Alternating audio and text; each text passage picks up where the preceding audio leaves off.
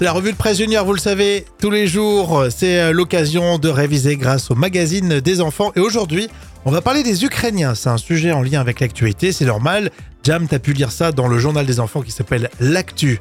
Alors combien d'Ukrainiens il y a en France? Depuis le début de cette terrible guerre, 90 000 Ukrainiens ont rejoint la France, dont 18 000 mineurs, selon le bilan de l'Office de l'immigration et de l'intégration. Et donc les enfants, ils sont, ils sont mieux ici qu'en pleine guerre. hein. Oui, l'Ukraine a été euh, lâchement attaquée par la Russie hein, déjà depuis euh, février 2022. Ça passe vite. et à l'époque, hein, de nombreux Français d'ailleurs s'étaient portés volontaires pour euh, libérer des, des places de logement. Oui, je me souviens, grand, euh, grand moment de solidarité d'ailleurs dans, dans tout le pays.